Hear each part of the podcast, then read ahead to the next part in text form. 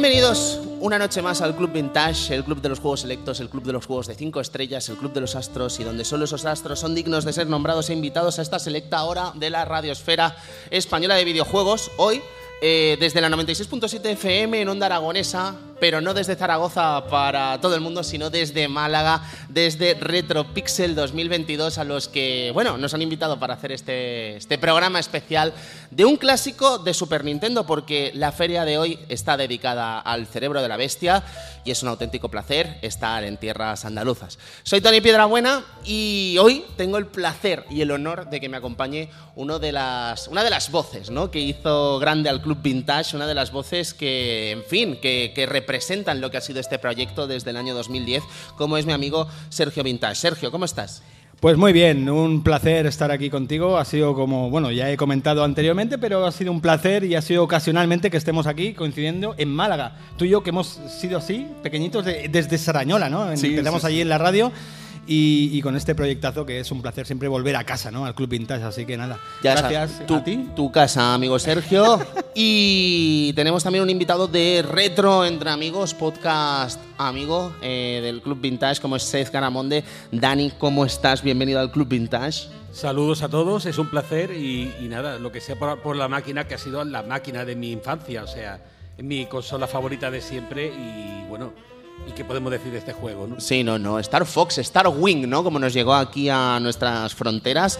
Un clásico, además, que no solo tiene eh, el aspecto más tecnológico y el aspecto más jugable, o incluso el aspecto musical, ¿no? que es una auténtica maravilla este Star Fox barra Star Wing, sino también que tiene y encierra una historia muy muy especial con desarrolladores británicos, de esos, esos enfants terribles ¿no? de, de los desarrolladores británicos de principios de los 80, que, en fin, Jeremy Sun, Jet Sun, y esta historia de Argonaut que vamos a hablar en el día de hoy. Así que amigos, se me ponen cómodos que comenzamos este Club Vintage especial de este RetroPixel 2022.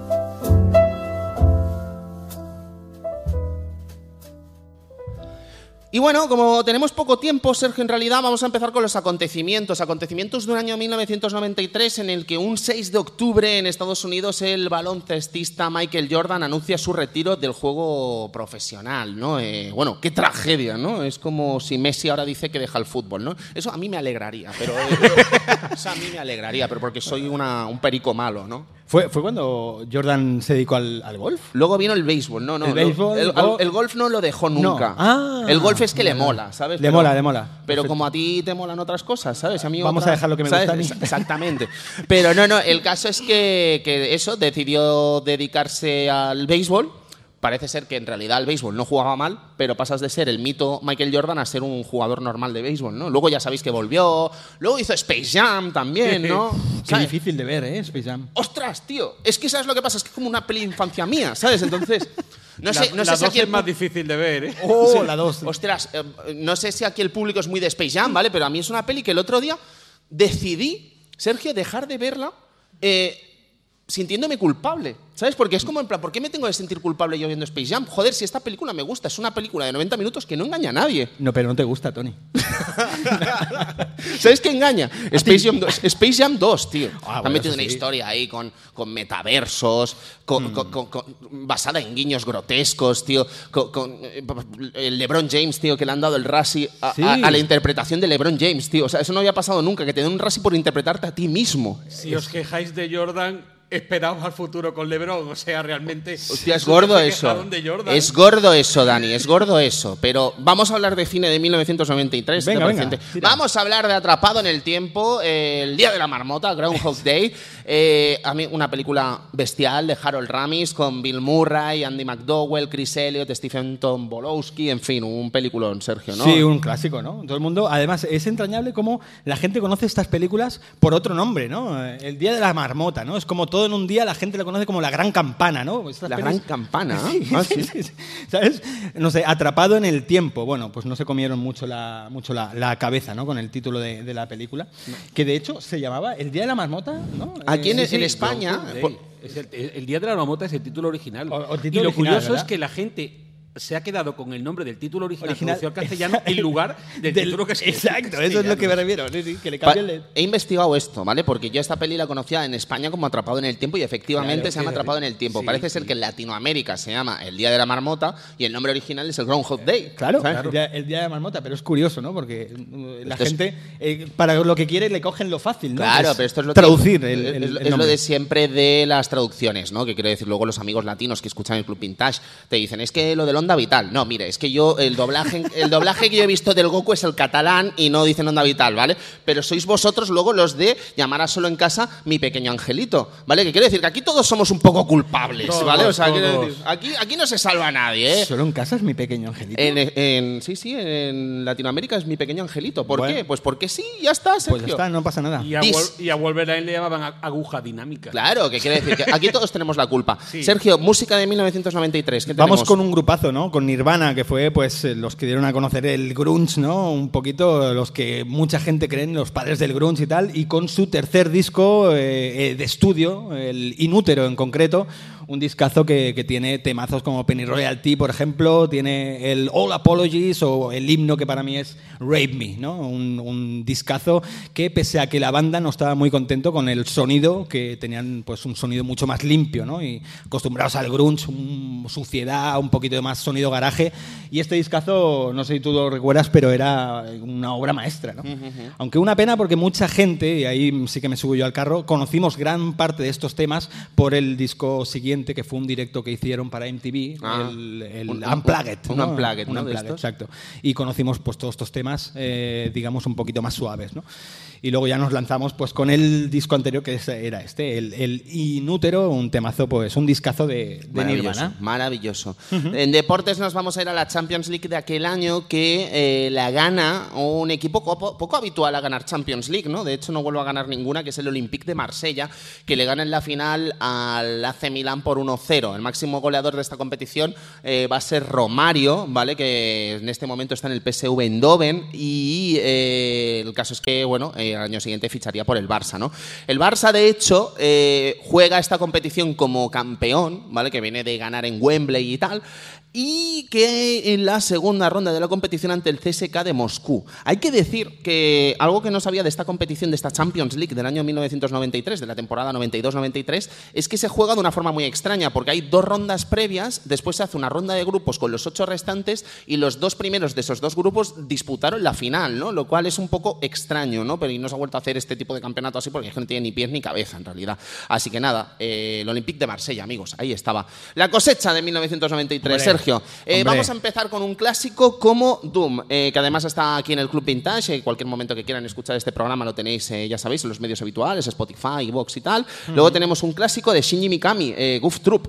Goof Troop. Correcto. Un juegazo. Un juegazo de Super Nintendo maravilloso. Eh, Dani, que no sé si has tenido el gusto de disfrutar, seguro que, sí. Lo, lo he tocado muy poquito ese, pero sí lo conozco, vamos. Y sé que es de Mikami-san y que, y que bueno, eh, ya se nota su gran factura ahí. O sea, en ese, en ese juego ya se notaba. Siempre es gracioso ¿eh? pensar que el que- pavo que va a crear Resident Evil, ¿no? Eh, los primeros proyectos son Goof Troop y Aladdin, ¿no? El Aladdin bueno, ¿eh? Cuidado, el de Bueno, Super bueno. Nintendo, ¿eh? El de Super Nintendo. Gracias. Si has visto aquí algún dedo, le- eh, bien, bien, bien, bien. Esto es, es- es el debate, ¿eh? el gran debate. Te sí, voy, sí. decir, te voy a decir que Shinji Mikami le reconoció a Dave Perry que el suyo era mejor. ¿eh? Pero eso es cortesía japonesa. eso, nah, eso no se lo cree nadie, ¿sabes? Eso, en fin. ¿Qué va a decir, no? ¿Qué va a decir? No, no, no. Además, eh, creo que lo comentamos en el Club Vintage hace poco, que tuve la ocasión de, de- de- gracias a 3D Juegos, tuve la ocasión de entrevistar a Mikami. Y lo que más me sorprendió de Mikami es ver que no es el típico desarrollador japonés no me gusta decir que no es humilde, porque creo que sí es un desarrollador humilde, pero sí que creo que es un desarrollador muy consciente de sus éxitos. Quiero decir, es un desarrollador que sabe perfectamente que cambia la industria del videojuego prácticamente, ¿no? Y cuando le preguntas cosas eh, alrededor de su éxito, él sabe que es un desarrollador exitoso, ¿no? Y el que no se oculte bajo esa falta, esa, falsa humildad, creo que da pie a declaraciones muy interesantes, ¿no? Y precisamente el hecho de que pueda decir sin ningún tipo de problema que le gusta más el de Dave Perry, pues creo que hace que sea interesante ¿no? y que de alguna forma aporte a su, lo que es su carrera. Luego tenemos cosas como el Jurassic Park, tanto de Ocean en Super Nintendo como el de Sega en el caso de Mega Drive. Eh, a mí es el, el, de Ocean, a mí el de Super Nintendo. Yo creo que algún día tendríamos que hablar en el Club Vintage. A mí es un juego que no me apasiona, pero que sí que tiene sus fans. Tiene su rollo. Te, puedo decir que tiene curiosidades interesantísimas, como que en el refugio de los velociraptores, unas cuevas que hay, había como unos logotipos de, de, la, de Jurassic Park pues se podían atravesar. Y podías, yo llegué a atravesar una pared y acabar en el ascensor de centro de visitantes. O sea, tenía unos glitchazos ese juego que eran impresionantes. Pero es, eh, pero es un juego ambicioso en realidad, que quiero decir, a mí puede no gustarme, pero sí que es verdad que hay que reconocerle que tiene estas partes de cenitales, eh, que juegas en perspectiva cenital, estas partes que juegas en primera persona, ¿no? Que quiero decir que es un juego de estos de Ocena en los que en realidad había mucho trabajo detrás. Y la banda sonora era excelente, lo único que pasa es que no tenía guardado de partida, no tenía finales pero es que Ocean era muy así en la época. El, Doom de Super Nintendo tampoco tenía guardado de partida. Era un grandísimo juego, pero. Sí, sí. De, aquello, vamos. Hablaremos del Doom hoy, ¿eh? de Super Nintendo, por motivos evidentes. Tenemos Super Butoden, el 1, con toda la fiebre que supuso ¿no? en el territorio. La locura. Sí, sí, sí. sí. Un locurón. ¿Y, a cuánto se vendía esto? 14.000 pelas, ¿no? Yo llegué a ver. 6.000 pesetas, lo recordaré. Las cajas japonesas no se llegó ni a vender en España así al principio. Después se vendió la, versión francesa, pero con unas instrucciones que a Vegeta lo llamaban Rejita y al Freezer lo llamaban Frigo, creo. Sí, frigo, frigo. Francia. Impresionante, pero no, no, no, Francia no. Japón. Era importado de Japón, le metían un panfleto mal traducido del japonés de las instrucciones y te lo vendían aquí en Sobre todo esto del Kujila y tal, ¿es un error más japonés que francés? No, no, no, eso sí es francés. Eso es ah. un cambio de nombre francés. Pero yo te estoy hablando del primer Dragon Ball que llegó a Super Nintendo. Era importado de Japón. Sí. O sea, no, llegó a España, pero un año o dos años más tarde, en francés. O sea, la gente lo compró un japonés a saco. Sí, sí, Se vendió lo más grande. Hasta yo he llegado a jugarlo tanto en los videoclubs. Qué maravilla. Además, te lo daban con el convertidor este, ¿eh? que, te decía, no lo pongas que quemas la Super Nintendo. Y la peña, sí, la voy a quemar a Kamehames. Seguimos con el Day of Tentacle, Sergio, porque cómo no te iba a meter yo un juego, un point and click. Un point and click, ¿no? El Day of the Tentacle todo el mundo lo conoce, ¿no? Segunda parte ahí impresionante de ese Maniac Mansion, ¿no? Con saltos temporales, con locura, con humor. Bueno, impresionante, ¿no? Lucas aquí en estado de gracia. Oye, estarás contento, ¿no, Sergio, con el tema de Ron Gilbert? Estoy contento, ya ves. ya, ya, hice un especial ahí con, con, varios amiguetes y, joder, una noticia, ¿no? Una notición de, gente amante del point and click, ¿no? Que, que un The Return to Monkey Island, ¿no? La noticia de. Ya ves, la noticia del año, casi, casi. Casi, casi. Luego tenemos eh, para mí uno de los juegos de mi vida, como es The Legend of Zelda Link's Awakening, el Zelda de Game Boy, que además eh, también está aquí en el Club Vintage. Y, en fin, si os apetece saber un poquito la historia de este videojuego y saber qué encierra eh, la leyenda del pez hincho, no dudéis en echarle un vistazo. Qué maravilla este Link's Awakening, chicos. Pero no estamos aquí para hablar de esto, estamos aquí para hablar de Star Fox, eh, Star Wing, y estamos hablando también de lo que es la historia tras un desarrollo maravilloso y una historia eh, de un estudio increíble como es Argonaut Software. Así que comenzamos.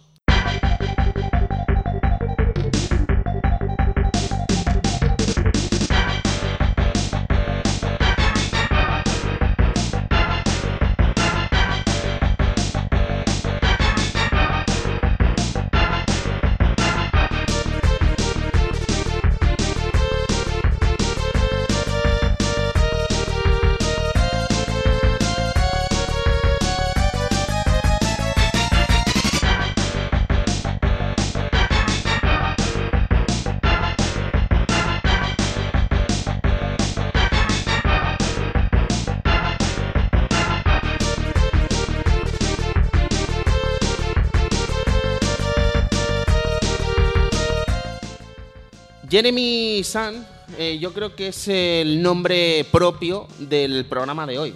pero no es el único, hay muchísimos más.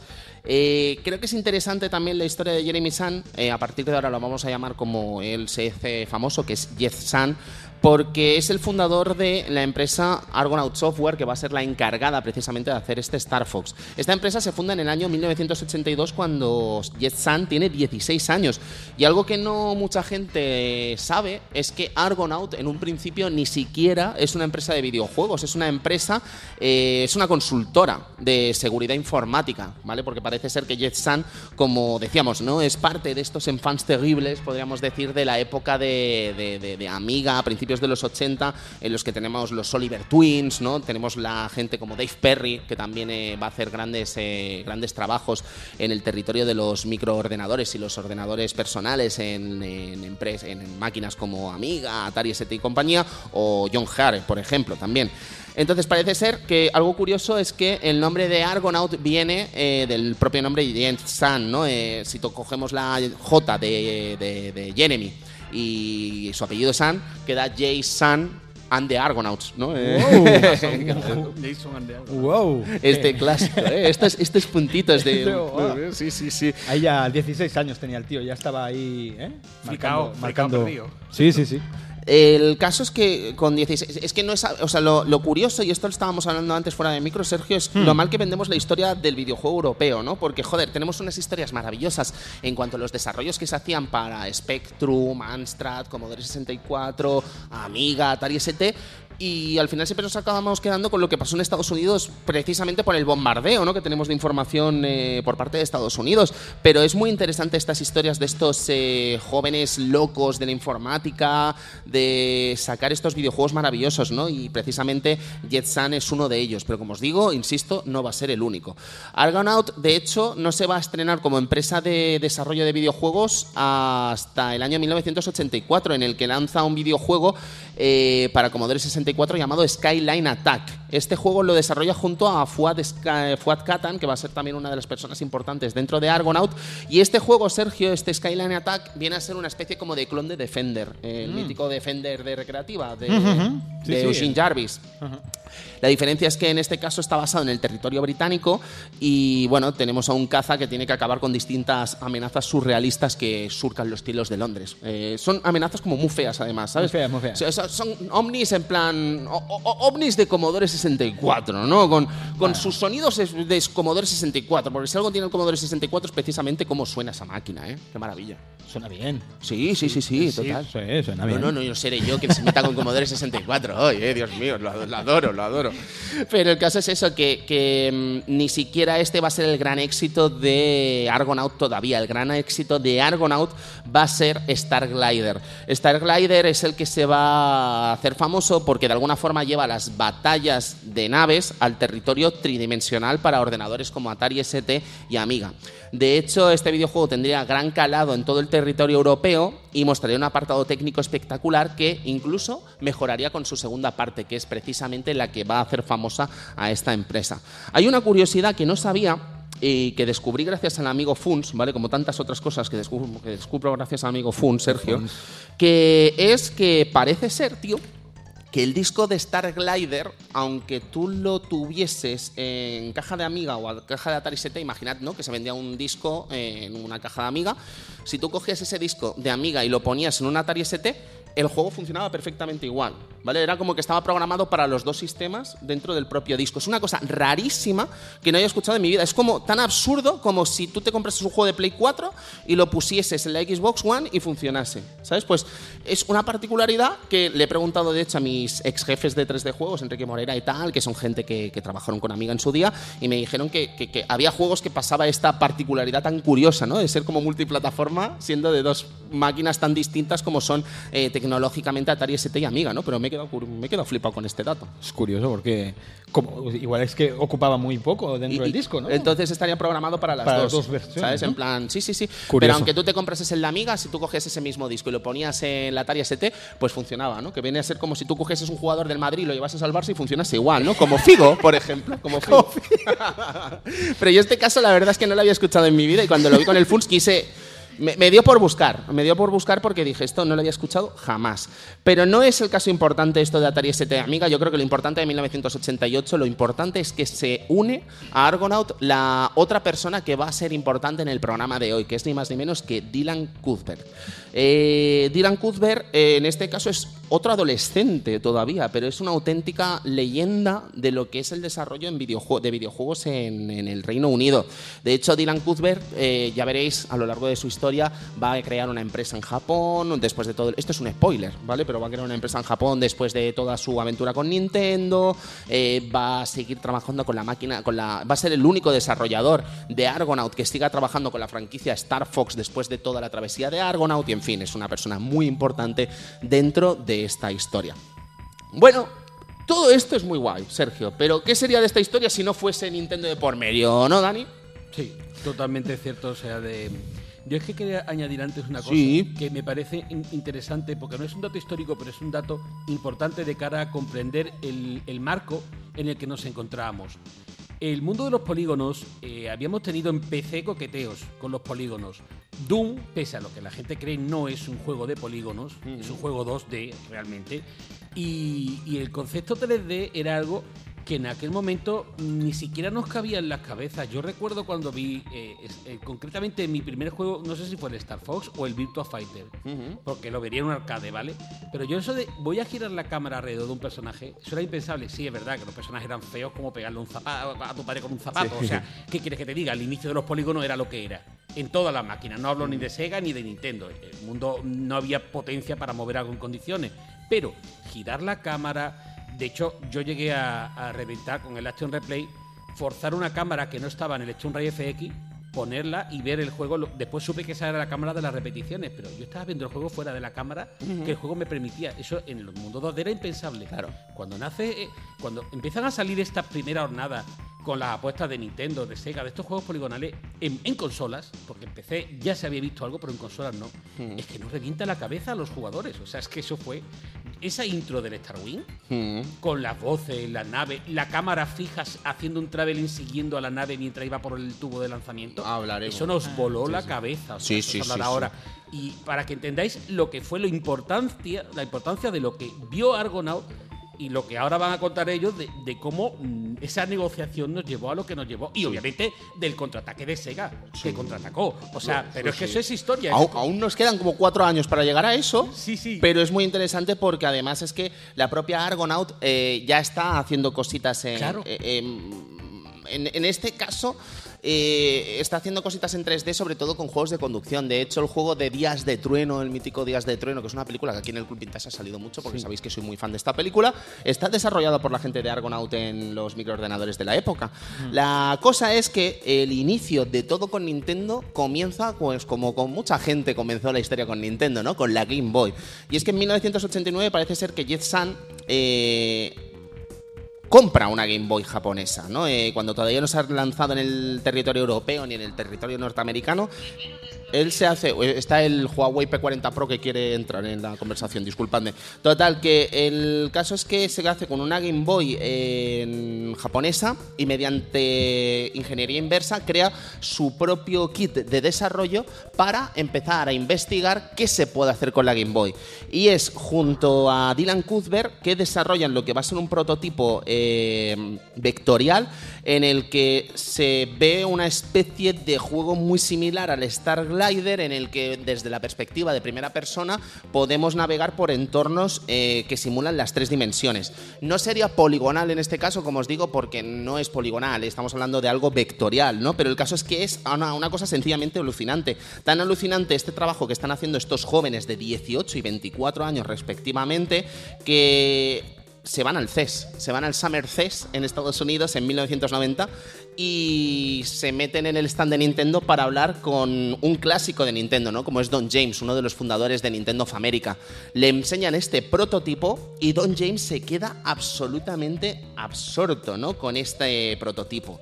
Hasta el punto en el que parece ser que eh, le dicen a la gente de Argonaut que, bueno, que no pierdan de vista lo que le pueda decir Nintendo en las próximas semanas porque puede ir, eh, este prototipo puede ir a más. De hecho, sudonul.com eh, tiene un artículo muy interesante al respecto de Star Wing y Star Fox en el que recoge, recoge unas declaraciones de Cuthbert muy curiosas, ¿no? en las que explica que Nintendo se dio cuenta que nadie antes que nosotros había intentado implementar algo tridimensional en Game Boy y nadie pensó siquiera que eso fuese posible y la propia Nintendo en particular tampoco lo creía. Pensaron que era solo un sistema 2D y que no estaba destinado a nada más. De hecho, Sergio eh, y Dani, si vemos los primeros juegos de Game Boy, precisamente no son el, el borde tecnológico al que llegaría esta consola.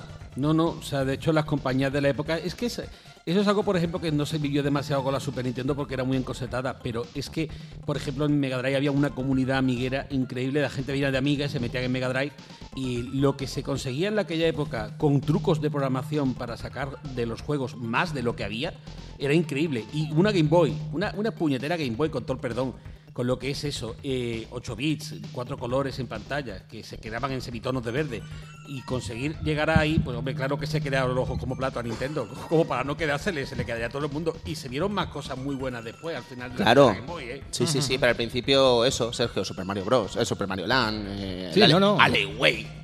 Era una, una locura. Hemos visto un poquito eh, demos que vemos de, de estos vídeos que es- y la verdad que es espectacular, ¿no? Que, que eso lo pueda mover una Game Boy. Eh, si apenas me puedo mover yo, ¿cómo se va a mover eso? Pues imagínate, imagínate lo que les moló, que tal como llegan a Gran Bretaña, Nintendo les llama y les dice que en dos semanas los quieren en Kioto, a los dos. Y efectivamente, se llevan a los dos desarrolladores a Kioto y tienen un encuentro con eh, los grandes gerifaltes de Nintendo, ¿no? Entre ellos el propio Hiroshi Yamauchi. Pero es que no solo está Hiroshi Yamauchi, está Shigeru Miyamoto, está Gunpei Yokoi, está, eh, está Tezuka, están prácticamente los grandes de Nintendo completamente alucinados ante lo que desde Estados Unidos les dicen que han visto con esta Game Boy. Pero no es lo único que va a llevar Jet-San al territorio japonés. Va a llevar también un prototipo de lo que va a ser eh, Star Glider corriendo en Nintendo, eh, al que van a llamar NES Glider. El NES Glider, ¿eh? También se pusieron ahí estupendos con el nombre, ¿eh? sí, sí. La originalidad de esta gente con los nombres, ¿no? Sí, NES sí, sí. Glider, perfecto. El caso es que la gente se quedaría alucinada, la gente de Nintendo se quedaría completamente alucinada con lo que estaban haciendo estos chavales. Recordad que estamos hablando de gente de 24 años y 18, ¿sabes? O sea, absolutamente alucinante. Y el resultado resulta tan sorprendente para todos los que están en esta reunión, ¿vale? Que como os digo, eh, se hablan de una docena de gurús de Nintendo eh, quedando alucinados con lo que estaban viendo, que... eh, como si fuese una sorpresa, les enseñan lo que es el prototipo de la nueva consola que están desarrollando a estos dos jóvenes británicos. Estamos hablando del prototipo de la Super Famicom. Y una demostración de lo que para ellos era su primer juego en tres dimensiones, aunque en realidad no lo sea, como es Pilot Wings, que en este momento estaba siendo desarrollado por el equipo de Punch Out, que como ya hablamos eh, hace unos días en el programa de Punch Out, eh, pues imagínate el trabajo que estaban haciendo esta gente. Bueno, el caso es que la gente de Nintendo queda tan satisfecha que incluso confía en Argonaut eh, para hacer un proyecto en el que puedan potenciar las capacidades tridimensionales de esta Super Nintendo. Y hacen un contrato en el que, en fin, se invierte un millón de dólares en el equipo británico para que de alguna forma intenten, con lo que ya hay de Super Nintendo, mejorarlo antes del lanzamiento para que sea capaz de sacar partido a estas eh, capacidades tridimensionales. Y es que, más allá del modo 7, eh, Dani y compañía, eh, no había forma de hacer gráficos en 3D solo con el hardware de Super Nintendo. De hecho, era una consola bastante, bastante limitada en ese apartado. A ver, eh, puedo añadir aquí un poquito. La Super Nintendo tiene eh, ocho modos de juego. El último de ellos es el conocidísimo modo 7, que consiste en transformaciones, eh, pero son transformaciones 2D, aunque parezca todo Claro. muy 3D, era 2D. La Super Nintendo, mm, el procesador principal que tiene es extremadamente poco potente para lo que sea. Para lo que tú querías hacer en 2D, tenías pocos procesadores de apoyo, eh, la CPU y demás, y te permitía hacer lo que tú quisieras. Pero de cara a salirte de la norma, de lo que era la norma 2D, la Super Nintendo era nula. De hecho, el, el, ah, el Another World de Super Nintendo, que ni siquiera es 3D, es vectorial, la- el programador, que hoy en día es un programador, es transgénero, eh, sudó tinta para conseguir el Another World de Super Nintendo. Lo consiguió sin chip de apoyo porque no le dejaron, sin siquiera DMA, nada, o sea, a pelo. Y lo consiguió, pero saltándose. De hecho, ese juego iba mal en casi todos los emuladores, porque es que se saltaba todas las normas de, de Nintendo para salir. Y lo consiguió. Pero es una, una máquina que lo que es en potencia, te- esa potencia de procesador no va. No va. No va. No va. Y Eh, por eso nace lo que vais a contar ahora. Exactamente, llegará a una, una conclusión la gente de Argonaut que será no potenciar la máquina, sino que potenciar lo que va a ser el software. Hablaremos de ello ahora, pero sigue la historia con esta reunión en la que quedan tan sorprendidos que le proponen a Cuthbert eh, trabajar con Yoshio Sakamoto en el motor y en el desarrollo que estaban haciendo de Game Boy con estos eh, gráficos vectoriales para desarrollar un videojuego en primera persona que se va a llamar X y que es un videojuego que acaba saliendo en el año 1992 y que lleva Game Boy a los límites técnicos más absurdos, Sergio, probablemente. Que este sí que es, es, eh, no son rails, ¿no? Este, es libre, ¿no? Este es libre, además. Pero lo, lo que sorprende es que siendo un técnico, un, un logro técnico tan grande como es este X, eh, si hablábamos de límites absurdos, más absurdo es que Nintendo decide no sacar este juego fuera de Japón. ¿Sabes? O sea, es una Nintendada de estas de libro que dice, ¿pero qué hacéis? ¿Sabes? Y nunca llegó fuera de Japón. Curioso. Este juego ni siquiera es prácticamente conocido, o sea, es solo conocido por la gente que le interesa esta historia, que de alguna forma está interesada en la historia de Game Boy y quiere ver cuál es el portento técnico de Game Boy sin las potenciaciones de Game Boy Color y compañía. Pero Sergio, la verdad es que es sorprendente que no sacarse en este juego fuera de Japón. Algo, algo curioso, la verdad que no, no me lo explico. Son eh, estrategias de mercado que tienen los japoneses en su, en su cabeza. Sí. Eh, un misterio. Y Yoshio Sakamoto, que en fin, que ya sabéis que es un desarrollador súper famoso de Super Nintendo, de, de Game Boy. Sabéis que va a ser importante en muchos desarrollos de Metroid, va a ser también eh, muy importante en la actualidad con videojuegos como eh, Reading Paradise, eh, muy famoso con Tomodachi Life, en fin, muchísimos juegos que Yoshio Sakamoto puede que no sea tan famoso como otros desarrolladores gurús de Nintendo, pero ya os digo que es un auténtico crack. Y, y también he tenido el gusto de entrevistarlo y la verdad es que es una maravilla. Es un tipo de esos que dices, tío, siempre sales de una entrevista con declaraciones súper interesantes y es una maravilla. Total, que estábamos hablando de las primeras pruebas que intentan llevar a cabo con las tres dimensiones de Super Nintendo que no resultan tan interesantes como esperaban. De hecho, eh, lo poquito que logran hacer es casi similar incluso a lo que se estaba haciendo con NES Glider, ¿vale? Porque parece ser que las capacidades de NES y de Super NES para hacer tres dimensiones eran muy similares por increíble que parezcan. Pero, como decíamos, llegan a una conclusión y es que hay que potenciar el software, hay que dopar el software con un nuevo chip al que van a llamar Chip Mario. Mm, mira, originales. Sí, Mario. Mario, que viene, eh, Sergio, de Mathematical Argonaut Rotation Input and Output, ¿vale? O sea, Mario. Ahí la han pillado un poco, ¿eh? Eh, ahí, nah, eso no cuadraba, chico. Ese, ese- input y, y El output del final. Input y output es que querías llamarlo Mario y punto, ¿sabes? O sea, querías llamar Mario y que te jodan, ¿sabes? Es que no hay más. Mario, venga. Pero este Mario, que seguramente diréis, Tony, ¿de qué me estáis hablando? Este Mario se acaba rebautizando Dani en el chip Super FX, ¿no? Que va a ser también uno de los eh, chips característicos de la historia de la generación de 16 bits y se va a convertir casi en una marca, ¿no? Dentro de la propia Nintendo. Correcto, y además era básicamente un coprocesador de apoyo matemático, porque es que, mm, es que el procesador de la Super Nintendo no, no daba para más. O sea, mira que es mi máquina, yo la adoro, pero es que es así. O sea, que el Mega Drive tenía más velocidad de procesador y se notaba en ese en Flashback, Otherworld, esos juegos, iba mejor. En la Super Nintendo, en ese tema concreto, pues no, no iba bien. Tenía transparencia, tenía cantidad de efectos, pero en el tema matemático y en el tema de velocidad de procesamiento, pues no tenía. Y el FX, pues mm, permitía una gran versatilidad que, como ya hemos visto, no solo gracias a los juegos 3D como Stone Ray o Star Fox, sino también como el Super Mario World 2, es un chip que se puede usar para muchas cosas. Sí. Y ese juego lo usa para todo. O sea, ¿Te, te es- parece si hablamos un poquito de los jueguitos que llegaron dentro de este chip Super FX para poner a la gente en contexto? Porque Sí. tenemos el caso de Star Fox, que creo que es el más representativo, naturalmente. Sí, Luego tenemos Stun Race FX, del que hemos hablado antes, Dani. Que, en correcto. fin. Eh, a mí lo que me gusta mucho de Stun Race FX, yo siempre pensé, no sé si estaréis de acuerdo, que era muy característico lo los- lo que son los coches, ¿no? Con los ojitos y tal. Sí. Y lo que no sabía es que la decisión de ponerle ojitos a los coches, que creo que es la marca del juego, se decide en el último minuto del desarrollo. Sí. De hecho, son sprites, si no me equivoco. Sí, sí, sí. Pero que me sorprende, ¿no? Porque es lo que marca el desarrollo del juego, decir, tengo coches con caritas y, y- y no se te ocurre hasta en el último minuto del partido, Sergio. Esto es... No, a mí se me ocurriría. Bueno, yo crearía los ojos y luego el luego juego. el luego el juego. Vamos a hacer un juego de ojos. De ojos, vamos allá. Luego tenemos Vortex también, que es un juego de Argonaut, que no sé si, estará- no sé si lo habréis jugado. La sensación que tengo con este videojuego es que es un mérito más eh, técnico que jugable. Me quiero explicar, Sí. ¿eh? Eh, es ambicioso, es muy ambicioso. Es mucho más ambicioso incluso que Star Fox, ¿no? Porque estamos hablando de, de- de vehículos que se transforman, que, que, en fin, que, que- que vuelan, que luego van por tierra, eh, pero que no es divertido, Dani. O sea, es como en plan que me empeño en ver divertido este juego porque sé que es un logro tecnológico, pero a mí no me divierte este juego, Dani. Eso lo llaman eye candy. Es el juego que te es caramelos para los ojos. Es decir, Sí. te encanta gráficamente, pero después lo mejor jugablemente no. Pero es que además, a ver, en la época no teníamos. eh, hoy en día hablas de empresas como Digital Foundry te- con la tasa de fotogramas y te enseñan unos gráficos. "Ostras, Este juego va a 120 fotogramas por segundo. En la época no lo entendíamos. No. Ahora, yo entendía que a mí no me gustaba jugar al Stone Ray FX a dos jugadores porque se sentía pesado.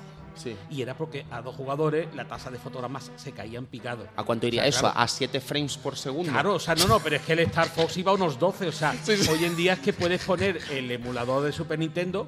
De hecho, hay un parche para el Star Fox para hacer que use el FX2, que tenía el doble de, de velocidad. Entonces va mucho más fluido, pero tú coges el, en el emulador de Super Nintendo, le haces un overclock por software al, al FX y es la leche. De hecho, va tan rápido que la intro no da tiempo ni a terminar. O sea, el, intro estaba, el audio de la intro estaba pensado para la velocidad que tenía el juego. Claro. Entonces, eh, es algo que nosotros no comprendíamos, pero es que es cierto que la respuesta de lo- del juego era muy lenta. Sí, sí, sí. Es- ¿Tú te esos imaginas- juegos eran más de lo que podía masticar esa consola. ¿Tú te imaginas Dani Digital Foundry en los años 90 diciendo es que el Star Fox va a 14 frames? ¿Sabes? no, Es que sería- es que lo hacen, ellos tienen el Digital Foundry Retro y lo hacen Ya, y ya, ya, cosas de y dices, Dios, es que realmente, dice, nosotros no entendíamos que ni el concepto de FPS ni lo mencionamos. No, claro, los claro, programadores. claro. Sí, sí. Éramos más felices en la ignorancia. ¿eh? Éramos más total y absoluta. Éramos más felices. Luego tenemos juegos como Deer Tracks, ¿vale? Que es un juego de motocross desarrollado por la gente de Sculpture Software de Acclaim, que seguramente no sonará o sí. Pero Mortal Sculpture, Kombat. Sculpture Son los que Software son famosos porque son los que hacen los Mortal Kombat de Game Gear y en fin. eh, El de de eso Super viene. Nintendo creo que también lo hizo. Sí, puede, puede ser. El Batman Forever creo que también. Uh, buena mierda, ¿eh? Buena mierda. gusto. Si no me falla la memoria y lo mismo me estoy Buena mierda el Batman Forever, ¿eh? Se habla poco. Pero bueno, caso es que Dirt, eh, Dirt Racer. No, estábamos hablando de Dirt Tracks FX, Tracks. es un juego de motocross. eh, a mí me parece divertido, pero tampoco me parece como en plan. A ver, es que quiero decir, vamos a ver. Tú haces un juego como medio mediocre, ¿vale? No, no mediocre en el más sentido peyorativo de la palabra, sino un juego normal. Y decides ponerle chip FX, ¿sabes? Que es un dineral, ¿vale? Porque al final, pensemos una cosa, cuando tú le metes el chip FX a un cartucho, eso es un sobre, sobrecoste, ¿vale? Un sobrecoste tremendo además. Pero se lo metes a un de ensayo, de- en fin, que tampoco es la gran cosa, ¿sabes? Entonces, me sorprende, Sergio, que, que decidiesen no hacer esto. Pero porque no hubo un tío al final del desarrollo que dijo, ponle ojos. ponle ojos ahí que verás que lo triunfa. Pues un buen par de ojos le habría sentado a esas motos. 15.900 co- de que se gastó mi madre en el Doom de Super Nintendo. ¿eh? Ahora, ahora hablamos del Doom. y que- ese sin importar, ¿eh? Sí, sí, sí, total, total. Luego tenemos Dirt Racer, ¿no? Que estábamos hablando precisamente que Dirt Tracks es una cosa extraña, ¿no? Dices, hombre, un juego muy normalito, le pones el chip FX, no entiendo muy bien por qué, ¿no? Pues Dirt Racer es un, de élite, además ya la gente cuando escucha élite es como, Dios, ya verás, Motive Team, lanzado en mayo de 1995 y solo, bueno, la tragedia solo fue probada en Europa, ¿vale? Porque, claro, es lo que hablábamos, ¿no? Pues qué raro que un juego normal tenga chip FX, pues imaginad un juego de mierda como es Dirt Racer tenga un chip FX, ¿no? ¿Tú lo has jugado, Dani, a este Dirt Racer? No lo esa- juegues. Esa es la gracia, que es que hay juegos que tú los veías, incluso en las propias revistas decías, uff. Sí, sí, sí, sí. Pero luego tenemos, como hablaba Dani, el Doom, ¿vale? Un Doom que de hecho fue posible gracias a esta conversión de Doom en Super Nintendo, con sus luces y sus sombras, ¿vale? Pero creo que eh, me atrevería a decir con más luces que sombras. Es posible gracias a Super FX 2, el Super FX 2, esta segunda versión del Super FX que se lanzó. Y otra de las circunstancias que llevan a reseñar este técnico, r- mérito técnico y jugable, eh, a pesar de que no sea uno de los mejores ports del mítico videojuego de ID Software. Se lanza en octubre de 1995 y el trabajo de Ocean y Williams con el clásico de ID eh, tiene un musicón que a mí me flipa, ¿sabes? A mí como suena la música en Super Nintendo, entiendo que no es la mejor versión, insisto, pero a mí como suena este juego en Super Nintendo, Dani, a mí me gusta. Es que, es que de hecho la gracia de la Super Nintendo es que el SPC 700, el chip de sonido, es como si fuera un MIDI. Entonces, claro, eh, el Doom de Super Nintendo suena mejor que el Doom 1 de PC y suena mejor que un que vamos lo que era porque la eh, No, es no- no- interes- no sé si me atrevería a decir tanto, ¿eh? Sí, te, sí, te y veo. te- y te voy a es- decir- Esta declaración es de Retro entre Amigos, ¿eh? No del Club Y Vintage. te, voy a, y te voy a decir por qué, porque te lo puedo razonar. El. Doom de, Super- de PC, el primero, en su versión 2 original, no era compatible con la Sound Blaster Agua 32. Ajá. Pero yo descubrí, y esto es factura mía, Ajá. que si tú coges el setup.exe del Doom 2 y se lo mueves al Doom 1,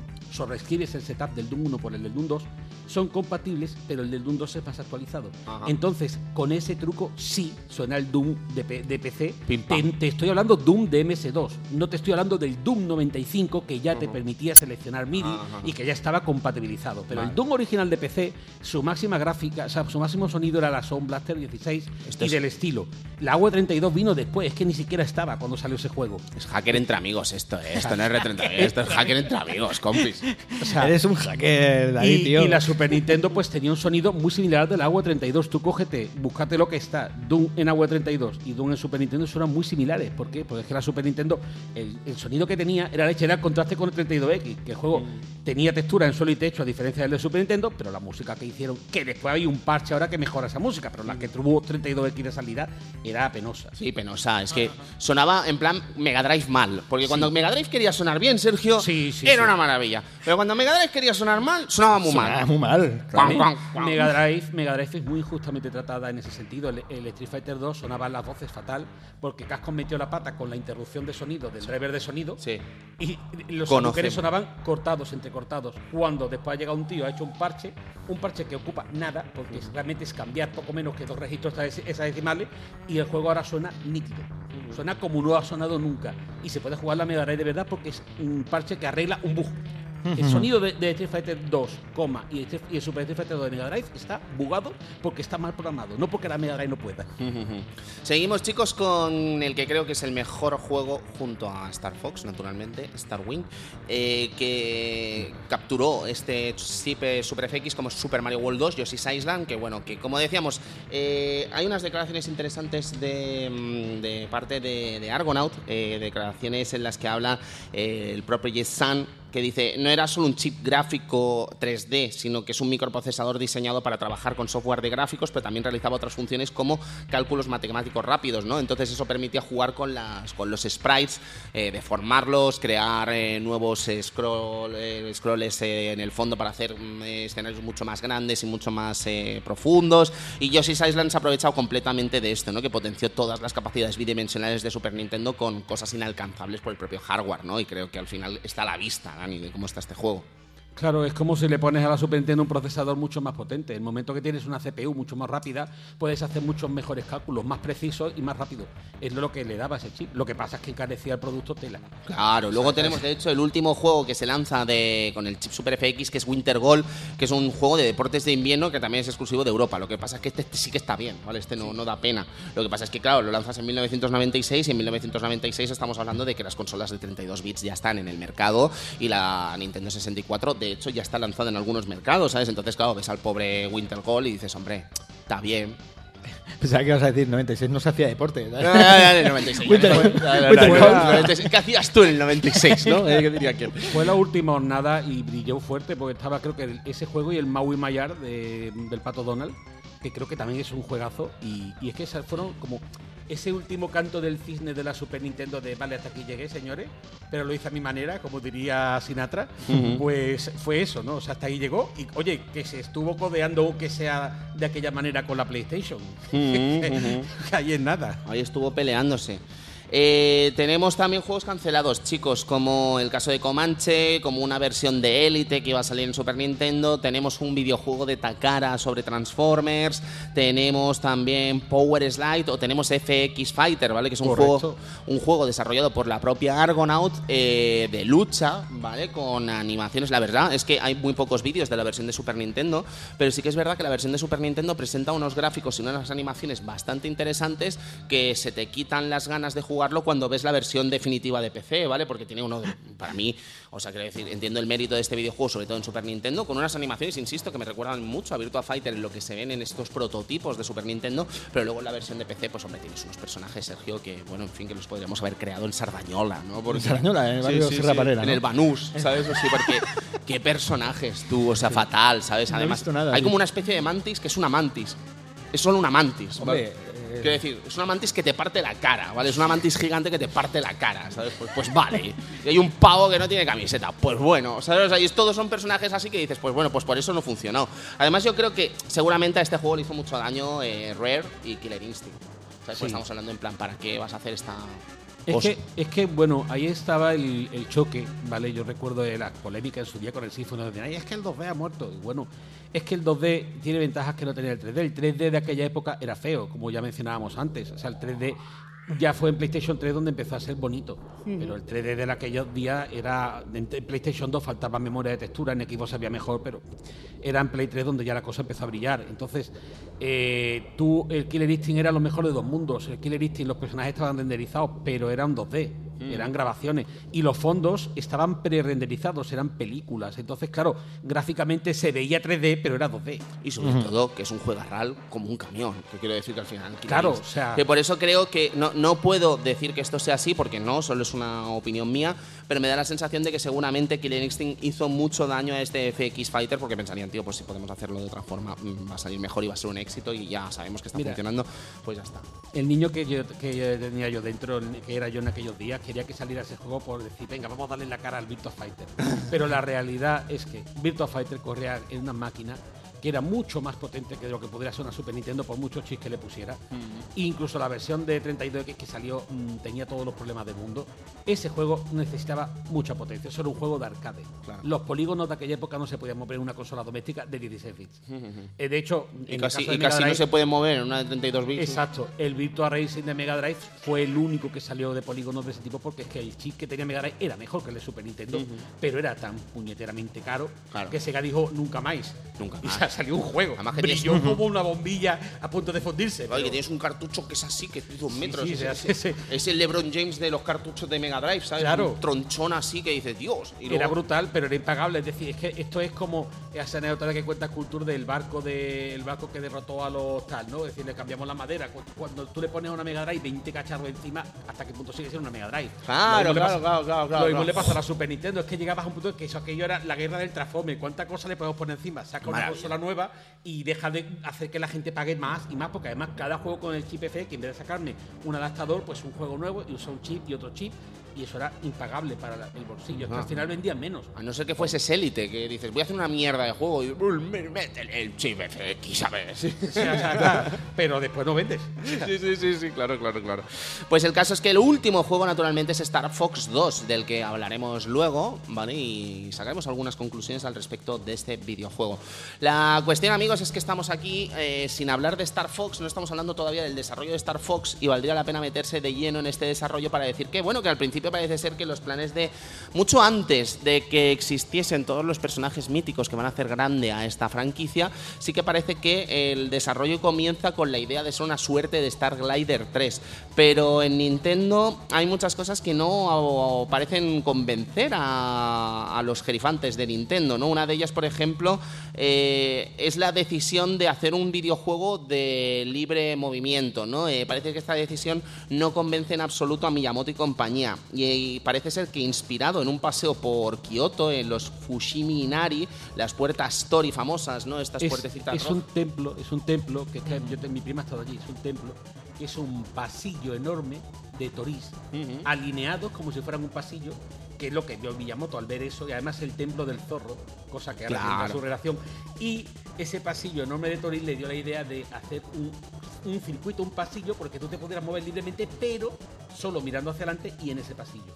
Eso es lo que inspira de alguna forma y parece ser eh, que la decisión se toma eh, de hacer este videojuego sobre raíles también porque de alguna forma facilita también a nivel técnico que el juego sea más rápido, sea más ágil, ¿vale? Pero esta decisión, que también viene apoyada eh, por la inspiración en otros éxitos de arcade de los años 90, como puede ser Star Blade de Namco, ¿vale? Que seguramente lo recordaréis, que es este juego que está, bueno, que es también on rails y en el que tenemos que acabar con distintas amenazas en arcade.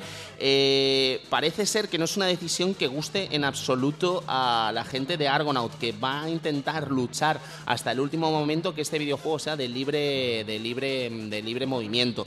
Ah, pero yo creo que de alguna forma, no sé cómo lo veréis, chicos, eh, antes de acabar con lo que es el desarrollo de este Star Fox, yo creo que de alguna forma el tiempo creo que ha dado la razón a Miyamoto y compañía de, rebelarse ¿no? contra las ideas de sus desarrolladores originales. No sé cómo lo verás tú, Sergio. No, la verdad que eh, el juego a, mí pri- principalmente me, me- me chocaba un poco, ¿no? Porque era como un on rails, ¿no? Dentro de la libertad, como un poquito de movimiento hacia un lado, hacia... Tenías como una especie de margen, ¿no? Y dentro de lo que te daban, pues te podías ir moviendo. A mí lo que pasa que en aquel tiempo me confundía, ¿no? Esa mezcla de, de polígonos con gráficos eh, pixelados, ¿no? Y, y me, me, generaba un poco de caos visual. Pero bueno, era mi, mi opinión, o que yo soy un poco corto, ¿no? Pero bueno, no sé qué opina Dani. Yo recuerdo, Dani, cuando lo vi la primera vez, me parecía como de, de ciencia ficción, ¿no? Tener un videojuego así en tu casa, tronco, Mira, ¿sabes? La- el tiempo ha dado la razón a Nintendo, porque el- verás, una de las cosas que tiene el mundo de los polígonos es que lo que tengas que tener delante de cámara y lo que tengas que tener a los lados de cámara influye en lo que tengas que preocuparte de renderizar. A más movilidad quieras tú dar, por- esto, esto, mira, fíjate, vete al God of War de PlayStation 2. God of War de PlayStation 2 tiene cámara on rails porque precisamente los programadores, como la cámara está en un rail, solo tienen, tienen una tabla de indicaciones de qué tienen que renderizar y qué no tienen que renderizar. Cuando tú tienes una cámara que- que puede mover entre 160 grados, tienes que preocuparte de dar un ángulo superior Claro. al, al de la cámara para que le dé tiempo a cargar al juego, renderizar más para que le dé tiempo a cargar. Claro, y Tanto eso es así- músculo, es músculo al Claro, final. tanto es así que estamos hablando de que el ray tracing, uno de los grandes problemas que tiene precisamente es que como los juegos normalmente renderizan de cámara para adelante, cuando tú ves algo reflejado hacia atrás, en muchos juegos de ray tracing lo que se veía reflejado atrás era el cielo, porque lo que hay detrás de la cámara no se renderiza. Claro. Eso es un problema de ray tracing que, al que se están enfrentando los programadores ahora. Sí, sí, sí. O sea, y tú imagínate hacer que una Super Nintendo renderizara. Si tú ves una cámara en 90 grados, pues en vez de renderizar 90, renderizas 120, se te cae. Si ya el Starwind tiene una, casa, una tasa de fotogramas baja, se te cae totalmente la tasa. Nintendo tenía razón. Yo lo siento por Argonaut, entiendo su ambición. Claro. Pero es la máquina, la máquina no daba para mover eso. No da para más, a no ser, a no ser que quieras jugar a Star Fox a 3 frames por segundo. Que son 3, ¿vale? ¿Qué te quiero decir? Tres. O sea, es un parpadeo, ¿sabes? O sea, que puede estar bien, puede estar un juego pausado, ¿no? Podríamos decir. Pero la cuestión es que ni siquiera esto es lo importante. Creo que lo importante también, como hablábamos antes, eh, este templo inspirado ¿no? en la figura del zorro es lo que hace que precisamente eh, pongan a un zorro como protagonista, pero es la pasión de Shigeru Miyamoto también por las marionetas lo que hace eh, crear todo este contenido promocional creado con marionetas que son animales que van a ser súper importantes dentro de este videojuego, ¿no? Eh, inspirado también en la serie de los Thunderbirds. eh, Thunderbirds. eh, eh, eh, esta serie, eh, que, que, en fin, Sergio, es a mí me pare- siempre me ha parecido como una serie inquietante, ¿no? Es siniestra, siniestra. O sea, unos personajes, unas marionetas que hablan entre ellos y están todos mirando a, a la lontananza, ¿no? ¿Te imaginas cómo habría sido este club vintage? En plan, Sergio, ¿qué te parece Star Fox? bien, moviendo la mandíbula solamente. Bien, mirando hacia allá. O sea, es curioso, curioso. Guardianes del Espacio se llamó aquí en, en España, Sí. la serie. Sí, sí, sí. Muy setentera, muy setentera. Esto es lo que de alguna forma hace que se cree este contenido, ¿no? Dentro de este videojuego, estos personajes que van a ser míticos y que, en fin, que van a ser muy, muy importantes. Eh, dentro del desarrollo, naturalmente, está Jet San, pero eh, Dylan Cuthbert eh, ha estado ocupado con el desarrollo de este X en, en su versión, bueno, está en su versión de Game Boy, no, porque solo está en Game Boy. Dylan Cuthbert está con este eh, X y cuando logra acabar el desarrollo se convierte en el programador principal de este Star Fox, convirtiéndose en una de las personas, uno de las personalidades importantes en el desarrollo de este videojuego. Pero es que Cuthbert parece ser que en todos estos años, imaginad que, insisto, es un chaval que tiene 21 años en este momento, eh, se convierte en uno de los grandes gurús de la Game Boy, ¿vale? Porque claro, con toda esta investigación que hace con el tema de los eh, gráficos eh, con estas ah, simulaciones en tres dimensiones en Game Boy se convierte en uno de los grandes gurús y aprovecha totalmente su estancia en Japón para hacer amistad con muchos desarrolladores hasta en el punto en el que ayuda en el desarrollo de Metroid 2 Samus Returns. Eh, de hecho, en los propios eh, agradecimientos aparece su nombre, ¿no? Como una persona importante dentro de este desarrollo que fue apoyo para todo el equipo de Nintendo y que en el futuro, como veremos después, le acaba granjeando también un, un puesto de favor, ¿no? Dentro de la empresa de Kyoto. El caso es que, bueno, eh, esto es Star Fox, esto ha sido como se desarrolla este videojuego y esto es como esta empresa durante tres años desarrollan hasta tres videojuegos para este Super FX más los distintos juegos que se cancelaron. Pero Star Fox, eh, como os digo, creo que no solo une una jugabilidad maravillosa, muy avanzada a su tiempo, eh, con estos distintos desafíos en los que tenemos que ir variando de distintos niveles que podemos escoger, sino que lo que me parece también alucinante, y aunque ahora no lo estáis escuchando, sí que después en postproducción vamos a añadir la música, eh, me vuelve loco la música de este juego, eh, Sergio. Y el sonido, ¿no? Digitalizaciones, ¿no? El inicio con aquello de alert, alert, no sé qué, alarm o algo así. Tú, ¿te a? Barrel Roll. Sí. Es que no hemos dicho del Barrel Roll todavía, Dani, pero Es es, que- es es que- icónico, es icónico. Pero creo que ese es de Nintendo 64, por eso no lo he mencionado, creo, ¿no? es, es icónico dentro de la saga. El ¿no? barrel roll, sí, es una técnica, de hecho, ah, cuando la usas mucho podías esquivar muchísimo. O sea, yo he visto partidas jugar de gente, hola, voy a pasar esta wing en el recorrido difícil porque puedo. Y, y, y eso es barrel roll por un tubo, esquivando, es una maravilla. O sea, Musical- mu- musicalmente es superior. No sé. Yo me atrevería a decir que tiene algunos de los mejores temas que se han hecho nunca en Super Nintendo, Dani. No sé si estarás de acuerdo. Sí, o sea, realmente la, la banda sonora es única, acompaña perfectamente. Además, hay mucha, como son tres circuitos, hay mucha variedad de escenario, variedad de música. Ya comenté antes esa intro que se escuchan voces como si fuera una, un lanzamiento de un cohete. ¿no? Sí, sí, sí. Emergency, emergency. Eso, eso, eso. Empiezan, todo ese sonido es ambiental. Es esa cinemática de entrada que después en PlayStation se pondría tan de moda. Pues coño, el Star Wing tenía una cinemática de entrada y era la leche. O sea, es así. Y claro, tú entras a Corneria y, y entras por todo lo alto. Es decir, además veía hasta que estaba falseado, estaba hecho con puntitos para dar una sensación de perspectiva porque el suelo, en los polígonos se plantaban encima de un fondo que era el suelo, que eso se movía por la consola por otro lado. O sea, eso era un collage de, de- de imágenes. Los polígonos eran los edificios los malos, pero después el suelo estaba implantado por detrás. Le ponían los puntitos para dar perspectiva. O sea, era increíble el desarrollo técnico de ese juego y de la segunda parte. Es increíble. Y en la segunda parte, todo lo que he dicho antes de no se puede, ellos dijeron que no se puede, sujétame el cubata. Ya verás, que sí, ya verás que sí. Pero luego además son todos los personajes, eh, todos los enemigos y tal, porque creo, no sé si estaréis de acuerdo, que siendo un juego que es evidentemente, eminentemente japonés en muchos sentidos, eh, tiene muchos dejes eh, occidentales por lo evidente, ¿no? Por la impl- implicación de una empresa eh, eh, europea, que prácticamente todos sus desarrolladores se mudan a Kioto para trabajar en este videojuego, ¿no?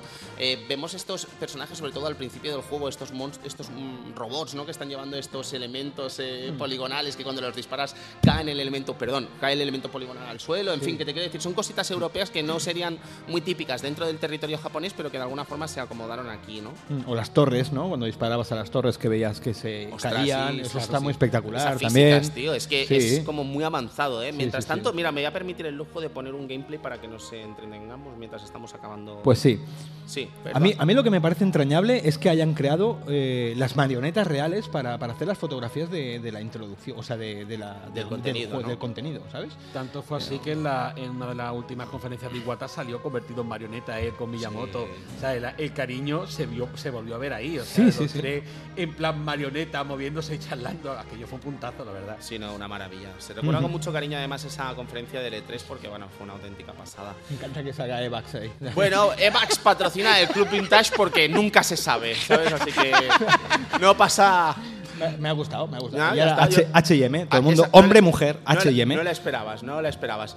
Pues total, eso, chicos, que además es que creo que mm, Mira, mira, ahí tecnológicamente superior, además toda esta, bueno, la historia es una maravilla, ¿no? Creo que también se va a convertir en mítico, ¿no? Esta batalla eh, en este videojuego y en fin, es que mirad, o sea, creo que también habla mucho de todo el trabajo eh, vectorial, ¿no? Que se hizo desde, desde eh, este mm, ah, Argonaut, perdón, que se me ha ido. Llevo todo el día de feria, ¿sabes? Y estoy como. Pero total, que creo que se habla también mucho del trabajo vectorial que estaban haciendo en Argonaut para estas presentaciones y estos eh, entornos, ¿no? Que son una auténtica maravilla. Luego juega bien con elementos en los que, por ejemplo, tenemos que proteger a los distintos protagonistas, tenemos que estar de alguna forma en misiones en los que tenemos que evitar, ¿no? Que nuestros eh, amigos sean eh, abatidos por los rivales y creo que hacen un trabajo bestial, ¿no? ¿Ves? Aquí vemos un poquito esto de lo que hablamos de las puertas Tori, ¿no? Precisamente de pasar por debajo, en fin. Que tienen sombra, sombra falsa, porque obviamente no. eh, lo estaba la Super Nintendo como para preocuparse encima de hacer sombras reales, pero la, la sombra de la puerta tiene un polígono para simular una sombra también. O sea, ese tipo de detallitos, pues que eso está falseado, pero sigue siendo una, una gozada ver ese tipo de sombrita y de detalle que en la época eran impensables. Impensable total, sobre todo esto en casa, quiero insistir, Claro. ¿sabes? No, es no, que no, sé si recordaréis Galaga 3, por ejemplo, ¿sabes? En su versión de, bueno, no, naturalmente en su versión de recreativa y tal, que a mí me parecía como el futuro, ¿no? Quiero decir, estas super pantallas y tal. Y esto yo creo que era como lo que más se acercaba en una consola doméstica, ¿sabes? Porque más allá de que después Virtua Racing acabaría saliendo en Mega Drive, esto era impensable en cualquier otra plataforma del momento. Por eso mi entrada hablando de antecedentes, porque es que mm, yo recuerdo muy bien, tengo muy buena memoria de mi infancia y lo que fue alquilar este juego, que yo no lo tuve de, de salida, lo alquilé, y, y ver ese juego, verlo, lo que me pasó con el Donkey Kong y me pasó con este, ¿no? Decir, ¿qué coño estoy viendo? O sea, Sí.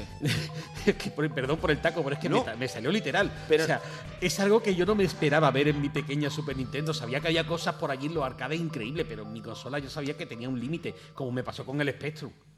¿Y, no, y, y qué creéis que tiene más mérito esto? ¿O lo que haría Rare con Donkey Kong Country? Porque a mí me parece que esto tiene más mérito. Quiero decir, al final, No. eh, a ver si me explico, ¿vale? Eh, cada uno aquí tendrá su opinión al respecto, naturalmente. Pero quiero decir, lo que hace Rare con Donkey Kong Country en los gráficos pre-renderizados y tal, es como, a mí me parece como fantasía, ¿no? Te quiero decir, es como coger algo que la Super Nintendo no es capaz de hacer y crear ese truco de magia que es convertir esos gráficos que no va a hacer Super Nintendo en la vida y convertirlos en 2D y hacerlo tal. Pero es que esto es músculo puro. Claro. Claro, es que son dos paradigmas. Uno es un, un truco de magia de software y otro es un vamos a meterle un músculo a la Super Nintendo que no tiene para hacer más de lo que puede. Es decir, Exacto. ¿qué tiene más mérito? Ah, para mí personalmente, que estoy más implicado en la programación, siempre he valorado mucho el software. Lo que hizo Rare, el- la idea de cómo lo hicieron fue increíble. Y, además la forma en la que aprovecharon, tanto con Killer Instinct como con Donkey Kong, todo lo que la Super Nintendo daba sin chips de apoyo. ¿vale? Después, el caso este, no quiero desmerecer el FX para nada. Fue el, el hecho de apostar por algo así para la Super Nintendo ya de por sí es un mérito, pero es un mérito más empresarial que de diseño. En el diseño, obviamente hubo mucho trabajo de diseño, por supuestísimo, porque por mucho que le metas un chip así, la consola, de hecho, el borde que tiene es enorme, las limitaciones están Claro, ahí. claro. Pero, hecho- aún así, como te digo, mm, es un músculo que le han metido extra.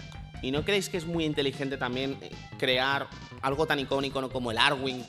Eh, Es simple al final el Arwing, lo que es la nave en sí, Sí, es, sí, es sí, son simple, cuatro- pero es icónica, ¿sabes? Y quiero decir, es como un, dentro de las posibilidades que podía hacer esta máquina, creo que, que- que- que es... Menos, menos es más. Total. Ese es el, el concepto. Metal Gear nace de lo mismo. Metal Gear nace de que a Kojima le dice, necesito un juego de Rambo. Y otro dice, ¿qué cómo coño hago yo un juego de Rambo en un Commodore que me tres muñecos? Y se le ocurrió la infiltración. A veces, yo tenía un artículo en su día que escribí que se llamaba Fuerzas de Flaqueza. Y era eso. A veces la limitación, que en este caso la limitación de triángulos, te obliga a hacer un buen diseño. Y los Airwing están hechos de forma que siendo tres triángulos mal paridos, dicho con todo el cariño del mundo, se- la silueta, que es muy importante la silueta en el diseño, tú ves una, un Airwing en silueta en blanco y negro y lo reconoces. Total, total. Eso sí, es sí, sí. Una, un portento en el diseño. Y, el, y como estamos viendo ahora, ¿no? Eh, estos enemigos finales de, de Andros. pantalla y tal. Ese es Andros, que es una cara. Sí, sí. Es, es- Lagrimita, además. ¿eh? Sí, pero bueno, vemos ahí la mutación aquí, es, es espectacular. Yo creo que el diseño del juego está muy muy bien pensado, pese a la sencillez, ¿no? Como decimos, Tony. Sí, no, no, es sencillamente eso, menos es más y lograr sí, sí. estos resultados son una maravilla. Es que me, me- me alucina cada vez que veo este juego, siempre quedo totalmente alucinado y me sorprende de hecho que no tuviésemos antes este videojuego aquí en el Club Vintage, así que era una ocasión perfecta, ¿no? Naturalmente para tener este videojuego en el día de hoy. Eh, Vamos a seguir, si os parece bien, hablando de algo tan eh, obvio y evidente como es la continuación, ¿no? La continuación de Star Fox, eh, que es Star Fox 2, un videojuego que eh, prácticamente los desarrolladores comienzan a trabajar prácticamente justo al acabar este Star Fox, ¿vale? Dylan, de hecho, comenzó a trabajar en este Star Fox en cuanto acabó el desarrollo del original y la cosa es que llega a un estado muy, muy, pero que muy avanzado de beta, en el que prácticamente está acabado, pero se decide echar atrás este desarrollo y nunca llega a salir al mercado. Aquí el motivo oficial es que se decide que no porque bueno ya hay consolas en el mercado que son muy superiores a Super Nintendo y Miyamoto parece ser una decisión del propio Miyamoto decide eh, poner todo su empeño en el desarrollo de lo que va a ser la continuación de Star Fox en el territorio de Nintendo 64, que aquí conoceríamos como Lilac Wars. Y yo la verdad es que es una decisión que no entiendo y nunca entenderé. Yo Por- te, la, yo te la puedo explicar y no es muy difícil. Supón que ese Star Fox 2, que tenía toda la buena pinta, se convierte en un vende consolas. eh, tú estás sacando la Nintendo 64 y de repente la gente, en lugar de irse a tu nueva máquina, se queda con la antigua porque acabas de sacar un puñetero juegazo que la gente quiere jugar. Eso es disparate a un pie, porque tú has hecho una inversión en I D brutal para poder sacar el juego, o sea, el juego nuevo, la máquina nueva y todo lo nuevo, y de repente has hecho que la gente se vaya a mirar a lo antiguo, has hecho que el ojo de la gente vaya hacia atrás. Pero Claro, con- ellos con todo empezaron lo que haciendo- tardó en salir Nintendo Claro. 64, a lo mejor la, la- la decisión fue un poco Porque ellos, porque a lo mejor cuando se tomó- claro, pensaron que iba a salir antes y después encima se les retrasó. Podían haberlo sacado, podían haber usado esa carta, pero ya, mm, obviamente, como pasa en el cine, una vez que, una vez que para la producción, lo- la gente se va a la calle. No, tú no vas a quedarse todo en stand-by esperando a ver si cobran o no. Con lo cual, pues ahí se quedó. La- Después lo han terminado y lo han metido como lo han hecho. Pero en aquel momento su miedo era ese: hacer que el ojo mirara otra vez a la Super Nintendo en vez de mirar a la nueva. Ya estaban sacando toda la cinta del futuro, está en juego Sí. y Eh, todo esto, pues ya estaba y, eso. ahí. y en el Killer Instinct de recreativa diciendo el año que viene tendréis este juego en Nintendo 64 y dices sí, sí, sí, el año que viene o dentro de seis años. No, es que nunca salió. El Killer Instinct nunca salió en Nintendo 64. Claro, claro, sí, sí, pero De hecho, acuérdate que corre la placa de 64 y tal en la recreativa. Salió el 2 en una versión distinta. Sí, el que, que era que no que poligonal ver. y que era peor que el arcade. Claro, o sea. sí, pero el caso, el Killer Instinct original de recreativa eh, sí que corre la placa de 64 y lo que él explica al principio del juego es como una especie de anuncio que dice este juego el año que viene en Nintendo 60, en Ultra 64 y nunca llega a salir naturalmente, ¿sabes? Es que de hecho al año siguiente Ultra 64 ni siquiera está en el mercado, Cuando entiendes lo que yo expliqué antes, cuando tú entiendes cómo está hecho el Killer Instinct, es imposible que salga ninguna consola doméstica Total, de cartucho. total. Porque los, los escenarios son vídeos. Claro, y además un vídeo ocupa mucho. Es que no- ¿Dónde metes si un juego de Super Nintendo ocupaba 2, 3 megas? ¿Dónde metes tú un vídeo si es que eso tenía un disco duro dentro con un vídeo? Claro, y es que además no tiene nada que ver lo que es el Killer Instinct 2 con el Killer Instinct Gold, Nada, que porque- después vamos a ver en Nintendo Porque 64. uno está hecho a polígonos y el otro está hecho con vídeo. Mm. El caso, chicos, es que, bueno, eh, se toma esta decisión de cancelar Star Fox 2. Yo no sé cómo la ves tú, Sergio. Yo la verdad es que sigo pensando que me parece una locura que se cancelase. Yo lo siento, sigo, sí- o sea, entiendo la perspectiva de Dani, naturalmente. Sí. Solo que no la comparto en el sentido de que, tío, pues si tienes, eh, esto ha costado dinero, ¿no? Este Oye, juego. Que a mí me molestó también, ¿eh? Claro, claro, claro, no, no, me lo imagino, me lo imagino.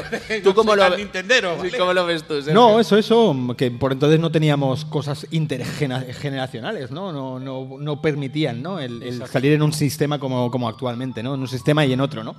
Y a lo mejor, pues, un poquito lo que dice, lo que dice Dani, que a lo mejor, pues, era como tirar para atrás un poquito el público potente que podían comprar la siguiente consola y no querían sacar ya un juego que, que le quitase público. Eh, la relación entre Nintendo y Argonaut parece que no acaba del todo bien, ¿vale? Normal. Porque parece ser que, eh, bueno, hay, hay cosas, eh, de hecho, el propio, o sea, se, se hablan de, de- de cosas tan locas como el hecho de que parece ser que Argonaut es prácticamente la primera empresa dentro de Nintendo que ejecuta un videojuego de plataformas en tres dimensiones dentro de las oficinas de Kioto y parece ser que el propio Miyamoto es el que ve este prototipo de una especie de juego de plataformas protagonizado por Yoshi en tres dimensiones y, y bueno, de ahí nace un poquito muchas cositas de Mario 64, ¿no? Pero no le dan el crédito nunca a Argonaut de nada de esto. De hecho, si os fijáis, eh, Argonaut cuando salía con Fox Interactive y lanza un videojuego llamado Croc, The Legend of Gobos, si os fijáis en Croc, es un personaje muy parecido a Yoshi. Sospechosamente, parecido a Yoshi, ¿no? Sí, correcto. Entonces parece ser que todo este avance que se hizo en Nintendo con ese hipotético videojuego de Yoshi lo llevaron a Universal y lo lanzaron en PlayStation bajo ese personaje de Legend of the Gobos, ¿no? Eh, pero no acaba ahí la cosa porque parece ser que mientras que Jay-San y compañía eh, siguen trabajando, Jeff-San y compañía trabajan en, en Argonaut haciendo distintos desarrollos fuera de la empresa eh, de Nintendo después del desarrollo de Star Fox 2 y muchas de las ideas de Star Fox 2 de, de hecho acaban en Layla at Wars, ¿no? En este Star Fox 2 de verdad de Nintendo 64, bueno de verdad, ya me entendéis, en este Star Fox de esa continuación directa real. Eh, el caso es que la gente de, de, de o sea, Cuthbert eh, sí que abandona del todo esta empresa. La llega a abandonar Argonaut y se va a Sony Entertainment America, Sony Computer Entertainment America. Ahí va a trabajar en videojuegos como Blasto, va a trabajar en videojuegos como Ape Escape y dejará esta compañía en el año 2001, eh, esta Sony Computer Entertainment America, para fundar una empresa que creo que todos conocemos que es Q Games, que va a operar de hecho desde Kyoto en Japón. Eh, resulta curioso porque esta fundación de Q Games va a ser la que le va a abrir la puerta por ejemplo, a trabajar de nuevo con la saga Star Fox, con Star Fox Command, por ejemplo, le va a abrir la puerta para desarrollar una secuela de X llamado Escape o X Returns que lanzan en Nintendo DSi y el caso es que Jet se convierte en el único representante de lo que fue la antigua Argonaut que ha seguido trabajando con esta franquicia Star Fox. Eh, de hecho, también el remake en Nintendo 3DS de Lilat Wars eh, cuenta con la ayuda de este estudio.